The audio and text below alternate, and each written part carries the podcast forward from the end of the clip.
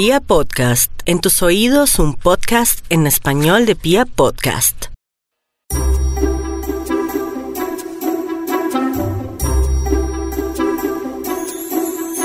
Cuentan que en un tiempo muy lejano, el rey decidió pasear por sus dominios, que incluían una pequeña aldea en la que vivía un molinero junto con su bella hija. Al interesarse el rey por ella, el molinero mintió para darse importancia. Además de bonita, es capaz de convertir la paja en oro hilándola con una rueca. El rey, francamente contento con dicha cualidad de la muchacha, no lo dudó un instante y la llevó con él a palacio. Una vez en el castillo, el rey ordenó que condujesen a la hija del molinero a una habitación repleta de paja, donde había también una rueca. Tienes hasta el alba para demostrarme que tu padre decía la verdad y convertir esta paja en oro. De lo contrario, serás desterrada.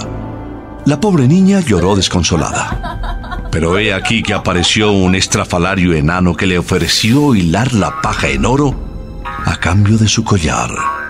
La hija del molinero le entregó la joya y... ¡Sisas, sisas! El enano hilaba la paja que se iba convirtiendo en oro en las canillas, hasta que no quedó ni una brisna de paja y la habitación refulgía por el oro. Cuando el rey vio la proeza guiado por la avaricia, espetó. Bien. Veremos si puedes hacer lo mismo en esta habitación. Y le señaló una estancia más grande y más repleta de paja que la del día anterior. La muchacha estaba desesperada, pues creía imposible cumplir la tarea, pero, como el día anterior, apareció el enano saltarín. ¿Qué me da si hilo la paja para convertirla en oro? preguntó al hacerse visible. Solo tengo esta sortija, dijo la doncella, tendiéndole el anillo. Empecemos pues, respondió el enano. Y sí, sas, sí, sas, toda la paja se convirtió en oro hilado. Pero la codicia del rey no tenía fin, y cuando comprobó que se habían cumplido sus órdenes, anunció, Repetirás la hazaña una vez más. Si lo consigues, te haré mi esposa. Pues pensaba que a pesar de ser hija de un molinero, nunca encontraría una mujer con dote mejor. Una noche mal lloró la muchacha y de nuevo apareció el grotesco enano. ¿Qué me darás a cambio de solucionar tu problema? Preguntó, saltando a la chica. No tengo más joyas que ofrecerte. Y pensando que esta vez estaba perdida, gimió desconsolada. En ese caso me darás tu primer hijo, demandó el enanillo. Aceptó la muchacha. ¿Quién sabe cómo irán las cosas en el futuro? dijo para sus adentros. Y como ya había ocurrido antes, la paja se iba convirtiendo en oro a medida que el extraño se la hilaba. Cuando el rey entró en la habitación, sus ojos brillaron más aún que el oro que estaba contemplando y convocó a sus súbditos para la celebración de los esponsales. Vivieron ambos felices y al cabo de un año tuvieron un precioso retoño.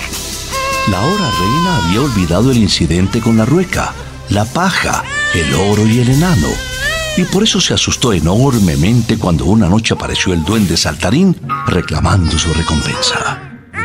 Por favor, enano, por favor, ahora poseo riqueza, te daré todo lo que quieras. ¿Cómo puedes comparar el valor de una vida con algo material? Quiero a tu hijo, exigió el desaliñado enano. Pero tanto rogó y suplicó la mujer que conmovió al enano. Tienes tres días para averiguar cuál es mi nombre. Si lo aciertas, dejaré que te quedes con el niño.